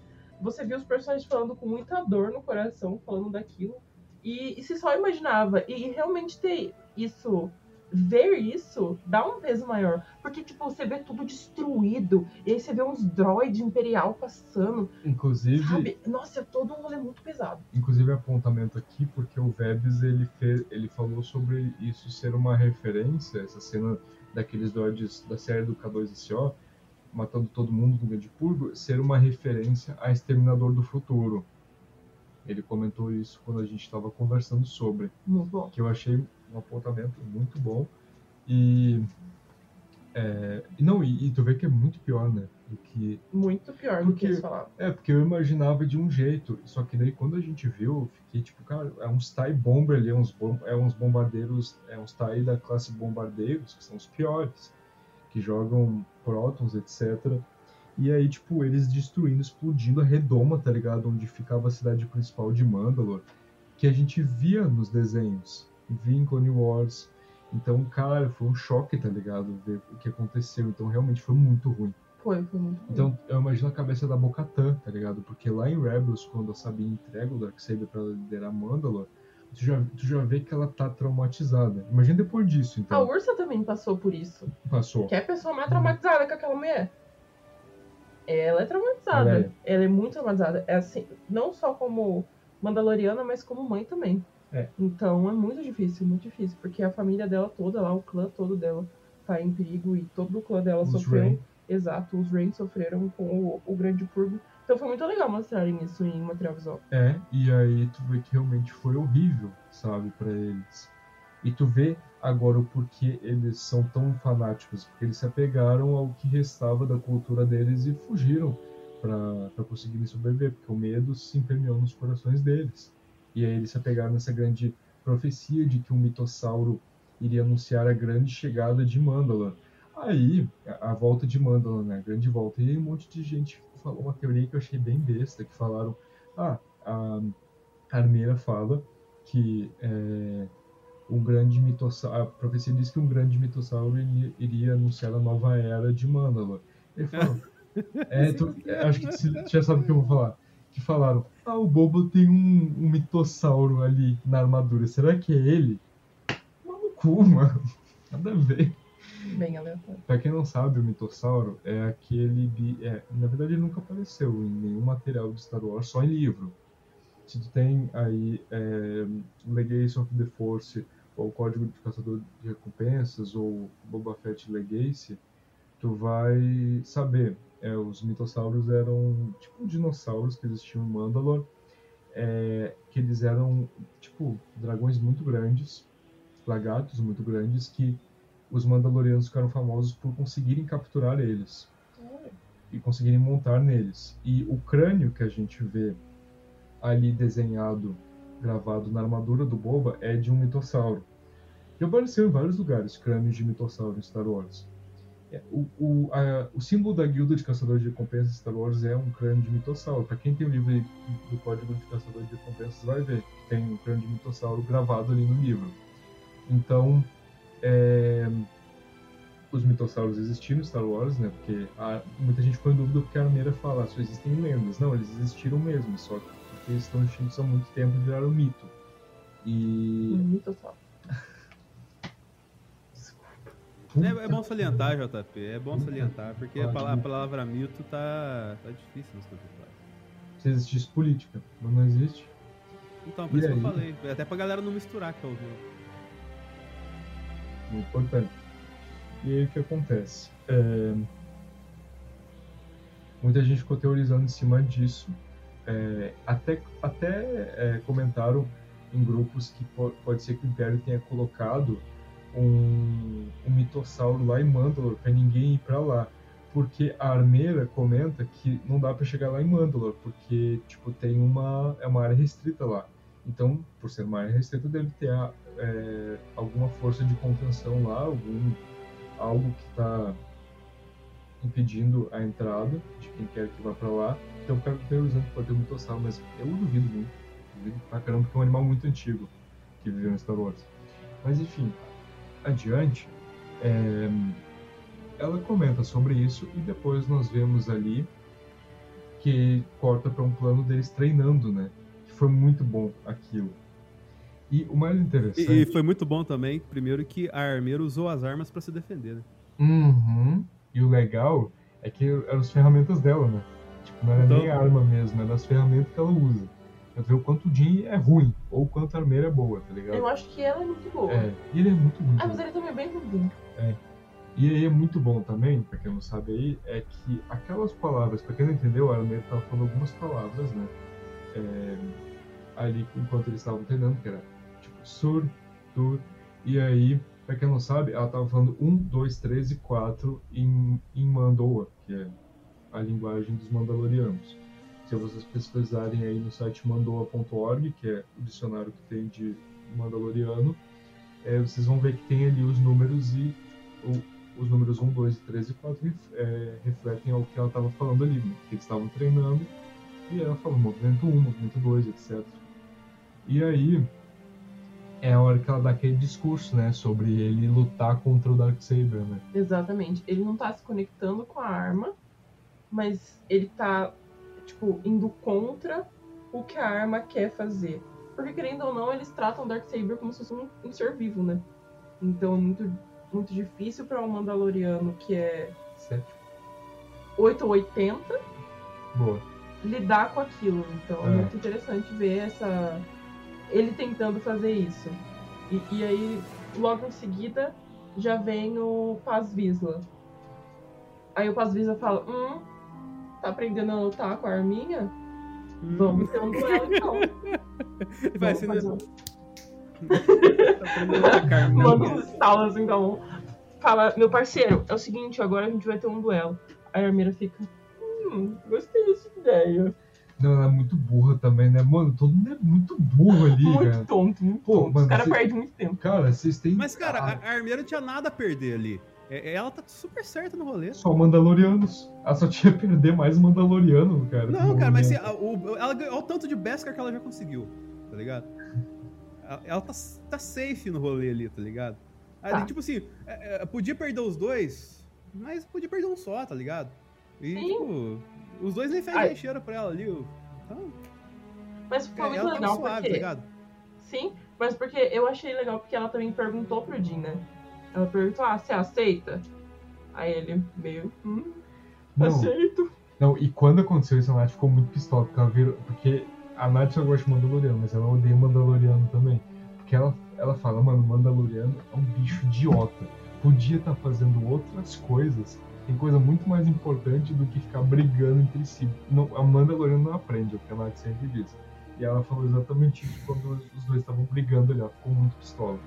E aí, mano, eu fiquei, mano, muito em choque, porque quando o Paz fala aquelas coisas de desafio Jin, eu pensei, mano, a Meira vai dar um, um sacode nele e vai virar pro Jim e falar, ignora esse besta. Mas quando ela vira e fala, tu aceita esse desafio de Indiaria? Eu fiquei, ah, toma no cu, velho. Muito, muito besta.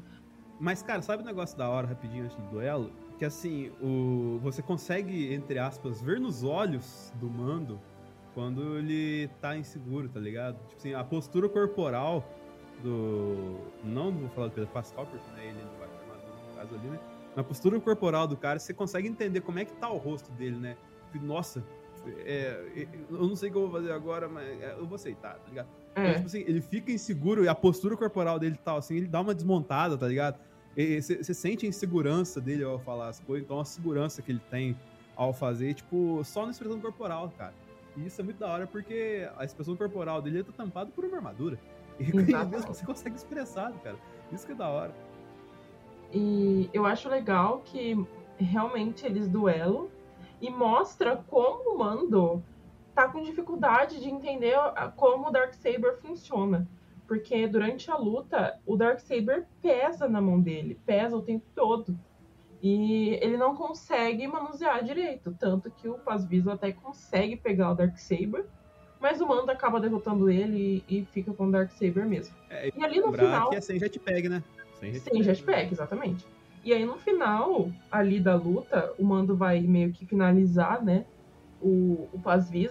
A mestra armeira entra no meio, né? Pra não perder mais o Mandaloriano, porque não precisa.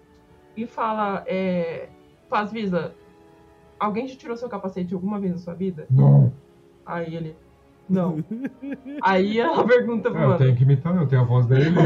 Essa cena é muito boa, cara. É muito boa. É muito legal porque ela vira pro Dingerin. Você já tirou seu capacete alguma vez na sua vida? Ou alguém já tirou o capacete de você alguma vez na vida? Aí fica um silêncio. Ele olhando pra É, é o cara momento que dela. eu falei, né? Você olha, pra, você, você olha pra cara do Mando, já você vê É. que ele tá fudido. Você vê, você vê o que tá acontecendo. Star Wars é mestre nisso, tá ligado? Com o próprio Vader, né? Tipo, Star Wars é mestre em dar, em colocar a expressão e tu conseguir ver a Num expressão do cara. capacete. Num capacete, É. tipo, tu consegue ver o que a pessoa tá sentindo sem ver a cara dela. Tu consegue ver, tá ligado? É muito, é muito louco E isso. o mais legal é que, assim, ela, per- ela fica em silêncio e não é como se ele respondesse. Fica um tempo. Ele tá, ele tá com o si na mão, assim, real. E depois de um tempo ela vira de novo e pergunta: Dinjorin, alguém já tirou seu capacete ou esse capacete já foi tirado de você? De novo ele tá aqui. Aí ele fica olhando de novo uns segundos.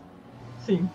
Ela, então você não é mais um Mandaloriano. Não, ainda fala, é pela doutrina tu deve É. confessar. É pela de- doutrina. Não, não, tem doutrina você tem que ir lá no, no, no posto, sei lá das quantas. Então, aí, aí ele fala, né, que tirou e aí ela diz, né, então tu não é mais Mandaloriano.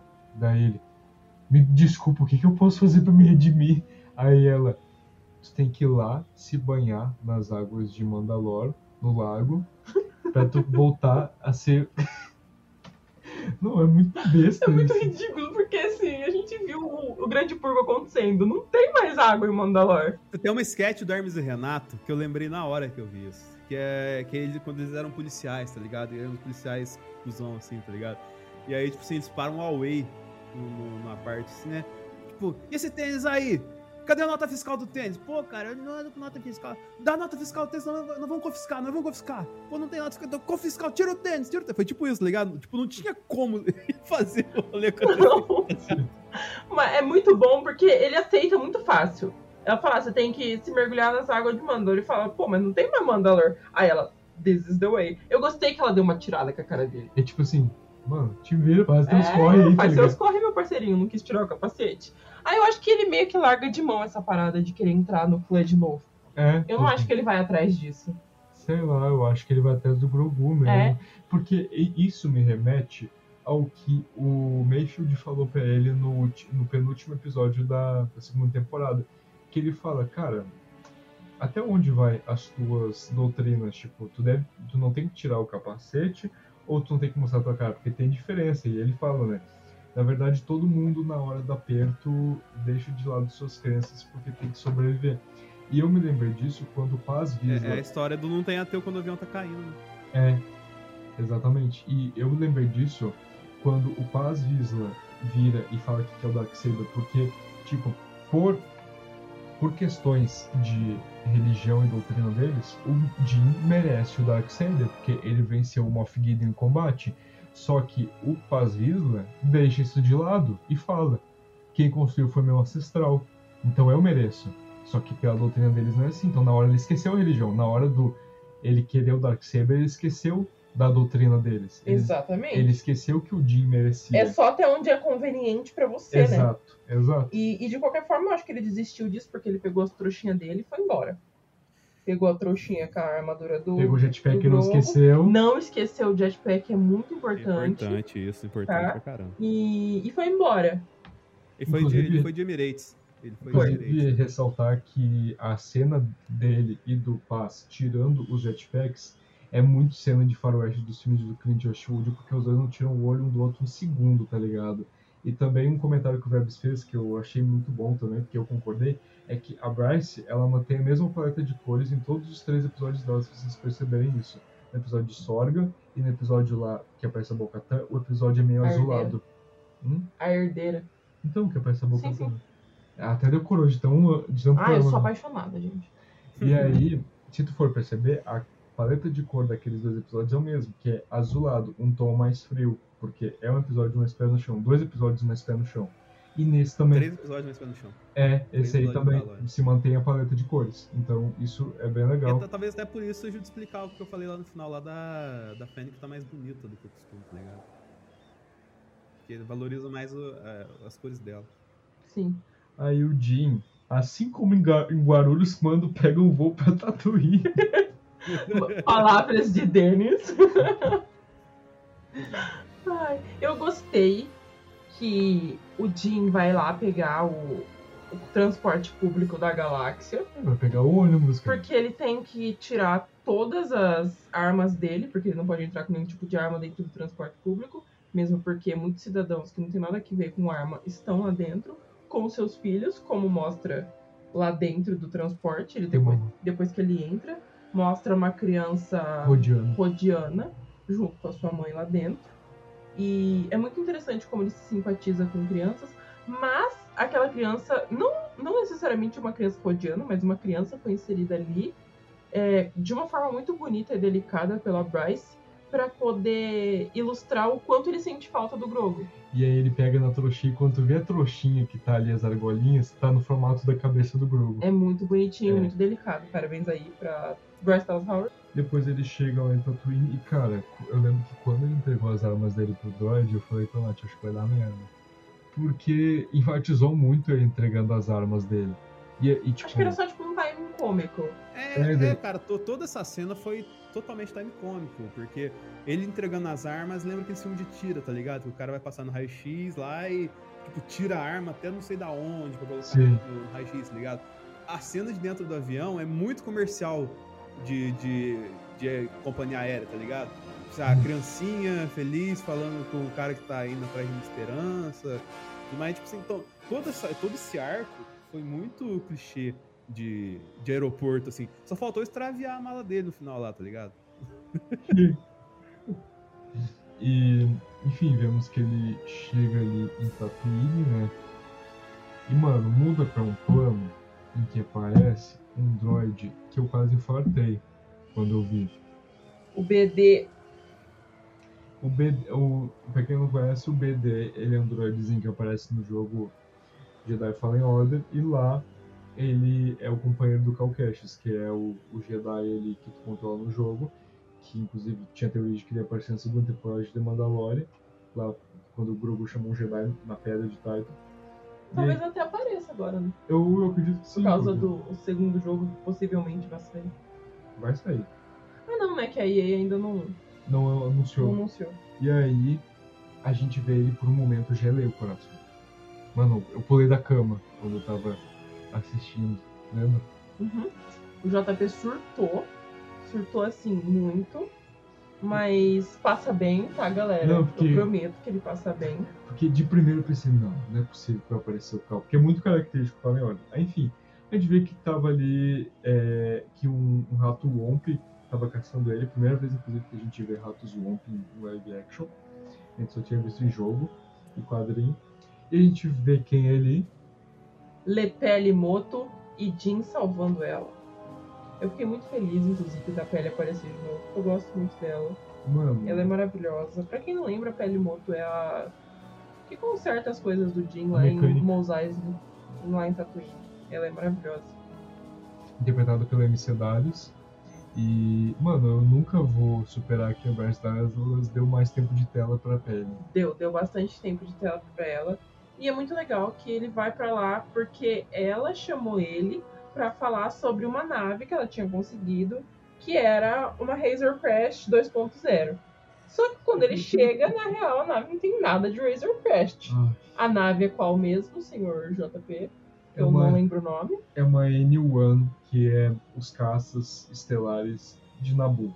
Que apareciam muito em Clone Wars. Apareceram nas prequels, né? Apareceu no episódio 1. É. No E- ataque à Confederação. Sistema Isso. Independente. Isso ainda é uma nave antes do Império, ou seja, é uma excelente nave para um caçador de recompensa, porque se ela não tá nem nos registros do Império, quem dirá da República, Exato. né? É, é como se o. se o mando tivesse agora com o opalão turbinado. É como se tivesse com um chevetão. Exato. E é muito legal que ele fica, ele olha pra pele e fala, você tá de sacanagem que isso daí é uma Razor Crash. Porque, querendo ou não, a Razor Crash era uma nave muito grande, né? E a- as- os caças de Nabu são naves bem pequenas. É que, tipo, a, a Razor Crash ela era da classe cargueira.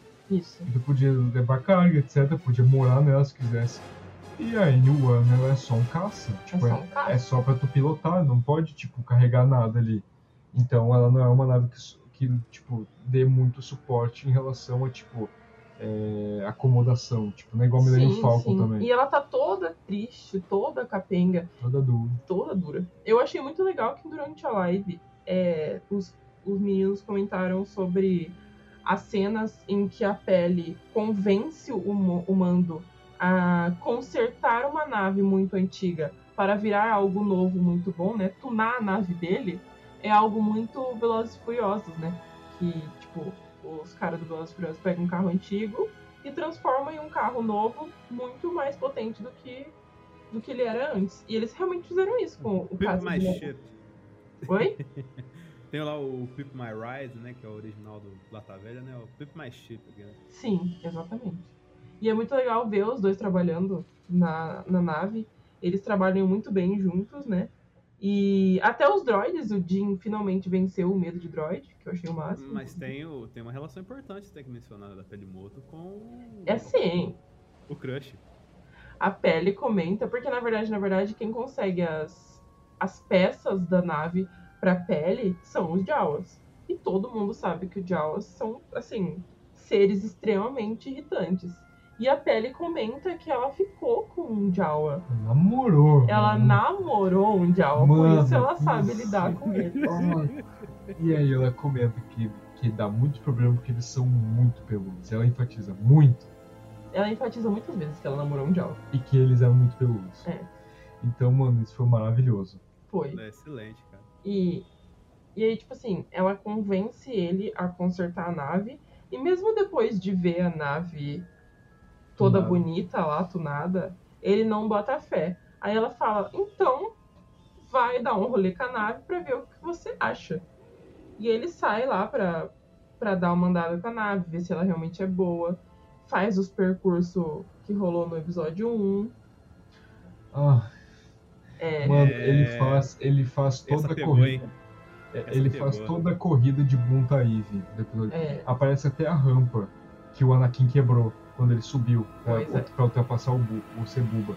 Então ele ele passa por muita além da nave ser nostálgica, o percurso que a nave faz também é nostálgico.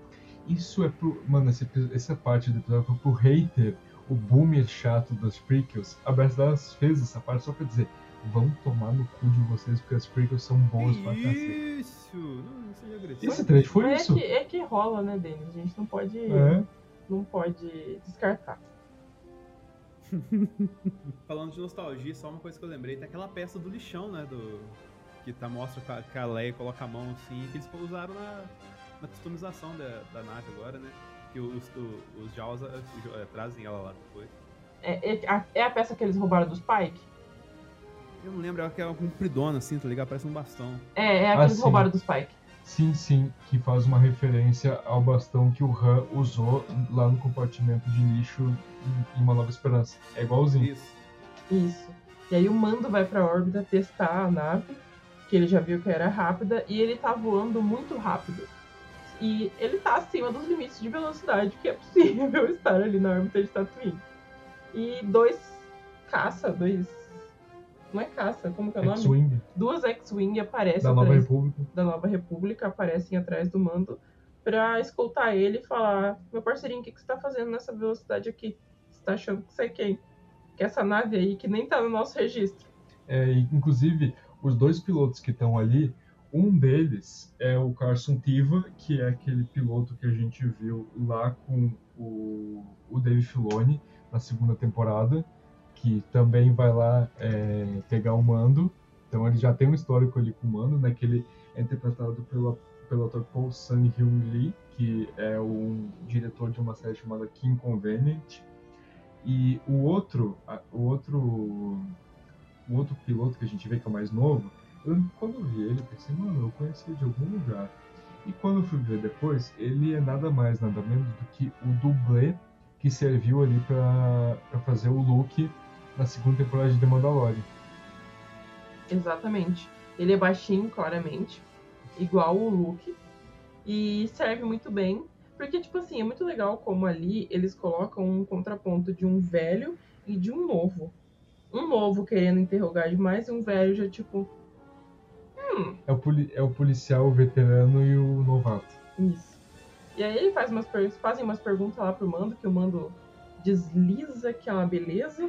Mano, é muito bom que eles pedem o ping pra ele. Mano, nunca peça o ping da, da nave do Mando, porque a gente já viu que no passado isso não deu certo, tá ligado? E aí, de tantas perguntas que eles fazem, o Mando sai correndo. E até o piloto mais novo fala, mano, como é que ele saltou pra, pro hiperespaço? Daí o Carson Teve fala, não saltou pro hiperespaço, você, tá, você tava muito rápido. É, uma coisa tipo, pô, mano, como é que eu consegui. Velho, Opala, irmão. É, o maluco é bravo, tá ligado? O maluco é bravo, você não tá ligado. Uhum.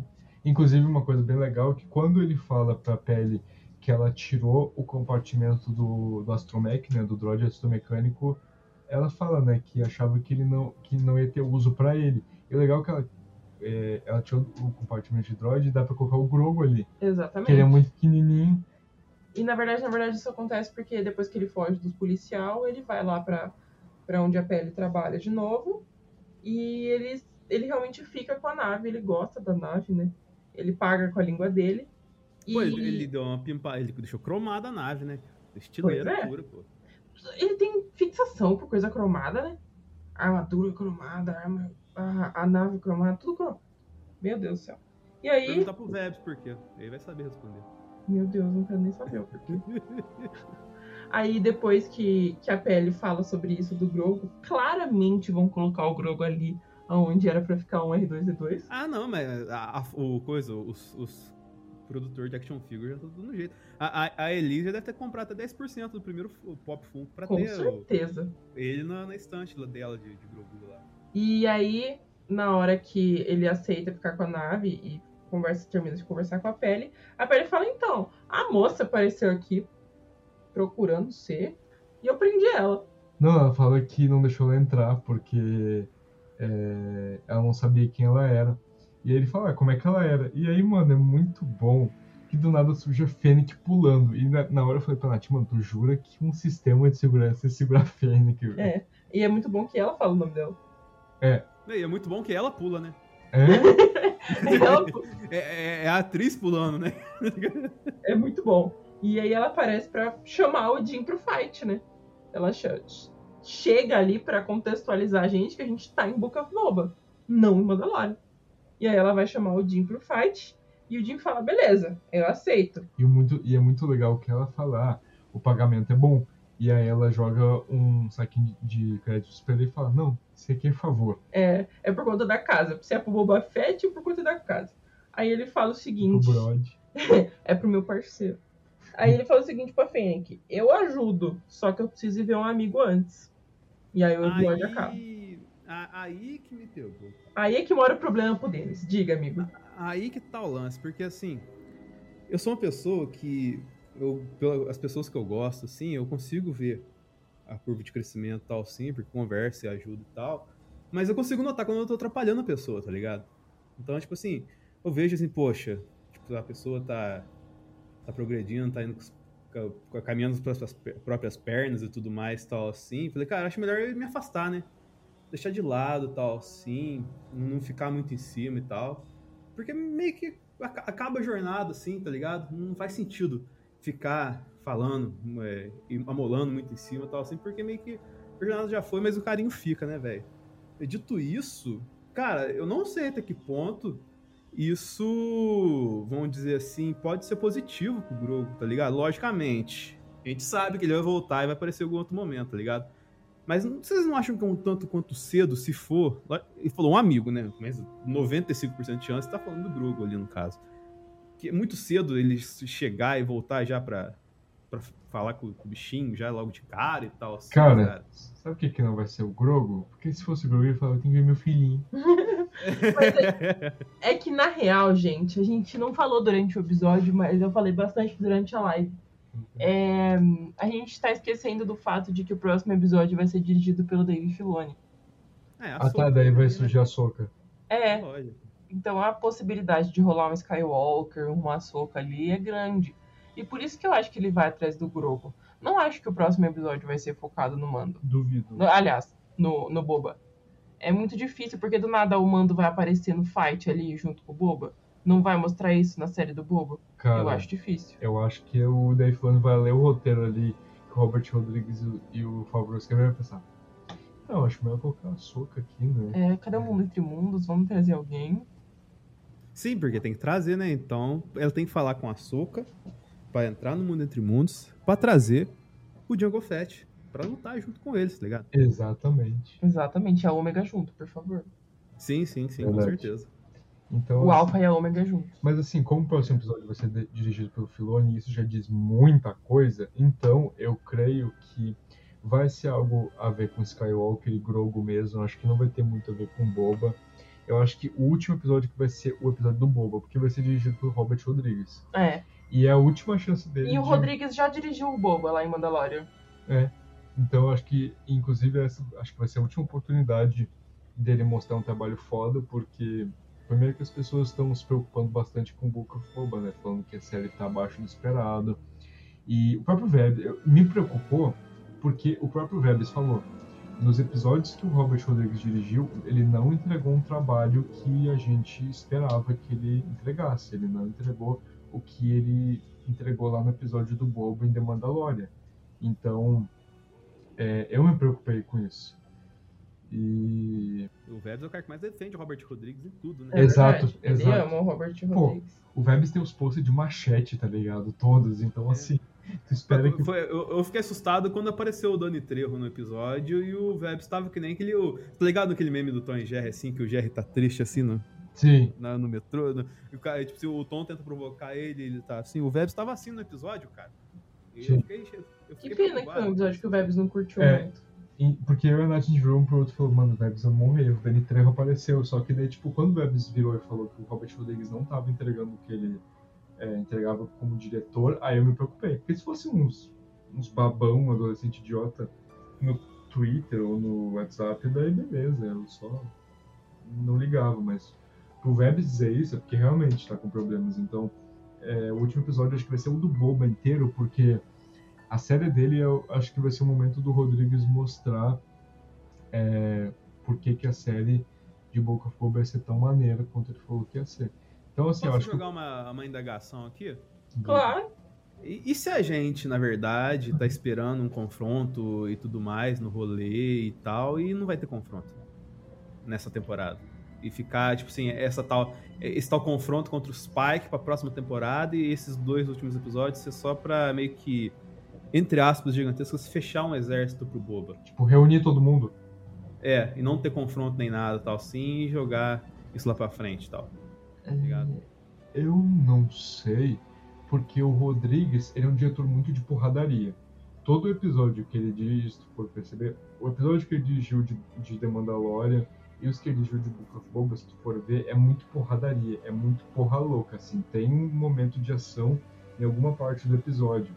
Então, é, eu duvido bastante que ali na season finale seja uma coisa mais morna, assim, tipo, só o pessoal se reunindo, montando plano para fazer um cliffhanger pra segunda temporada. Eu duvido bastante. Eu acho que a última Não, episódio. pô, pode ser, pode ser tipo assim, eu falei no sentido assim que tá, pra, pra galera ficar histérica aí, pra Ana Lu pegar um copo d'água aí, porque assim, vamos supor que esses 12 Pikes que desceram ali sejam só os 12 Pikes mesmo.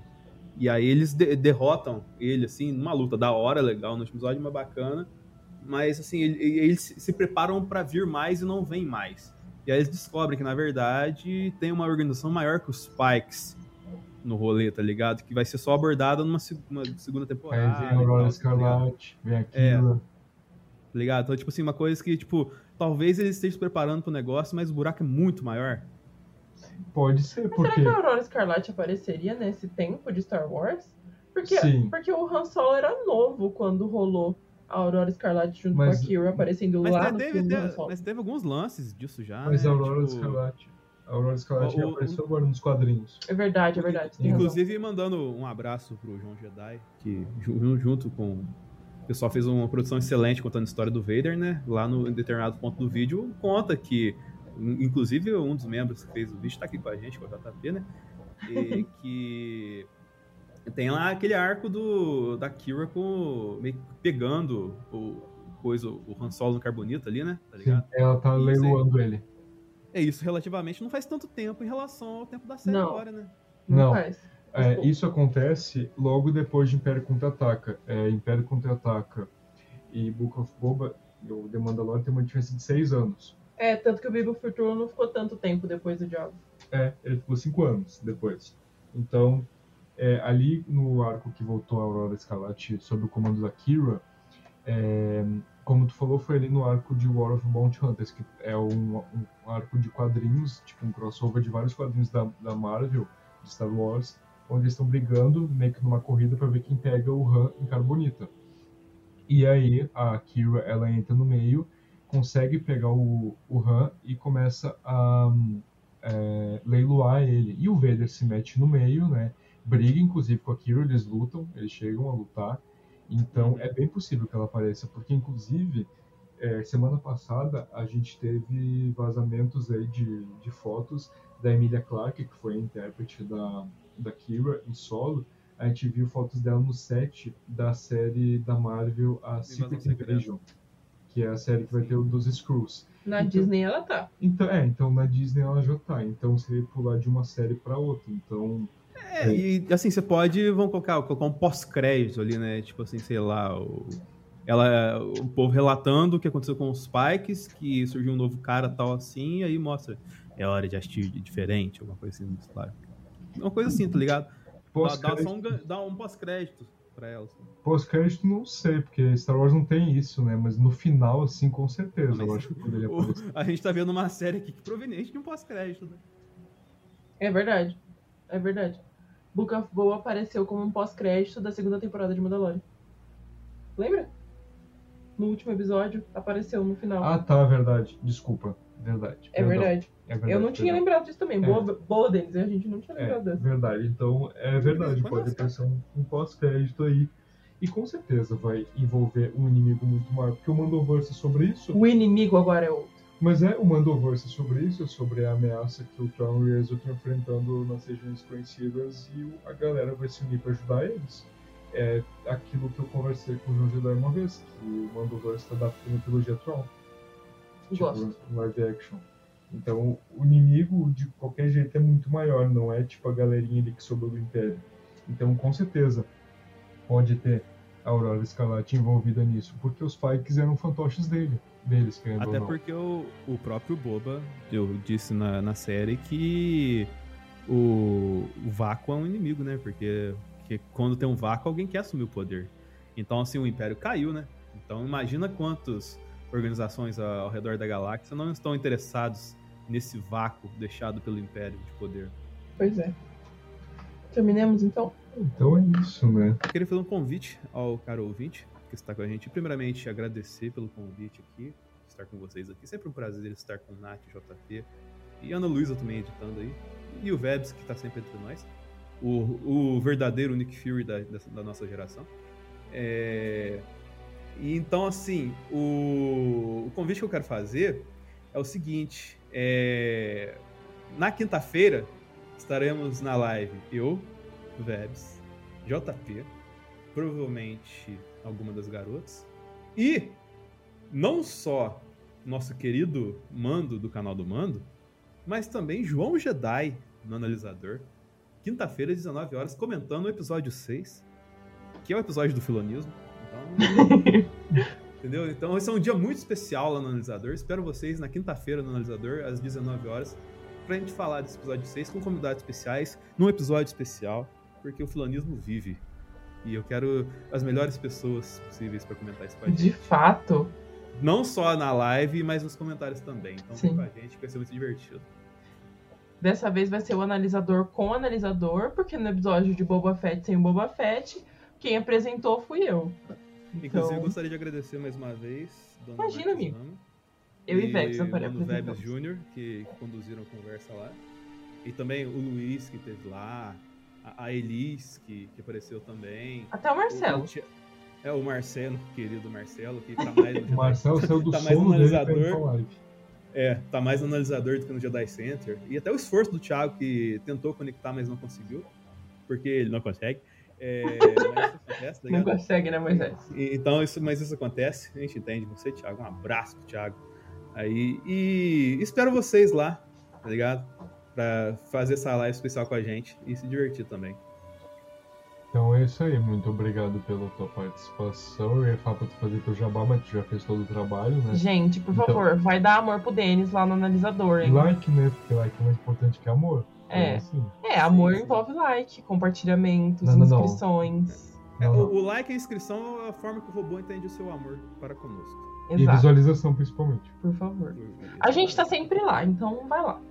É, É, inclusive, além disso, tô, fiz jabá, né? Tem as lives de Peacemaker também rolando lá. Só eu tô fazendo lives de Peacemaker, então cola com a gente lá que tá, a série tá bem da hora.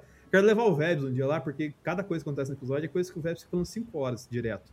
Ligado? Eu, quero, eu quero levar um dia pra falar de Peacemaker lá. E vai ter cobertura do Oscar, tem muita coisa legal chegando no analisador também. Enfim, é, Nath, faça as suas considerações aí. As minhas considerações são: o episódio foi bom, maravilhoso, perfeito. Bryce Dallas merece todo o amor do mundo. Sigam Vozes da Força em todas as plataformas agregadoras de podcast. Ouçam todos os episódios. Sigam o Voz no Insta também. E siga a gente também, eu e o JP no Instagram, porque a gente posta umas paradas legais. Só um pouquinho. Muito bom. Então é isso aí. Espero que todos vocês tenham gostado do episódio e que a força esteja com vocês. Ou This is the way.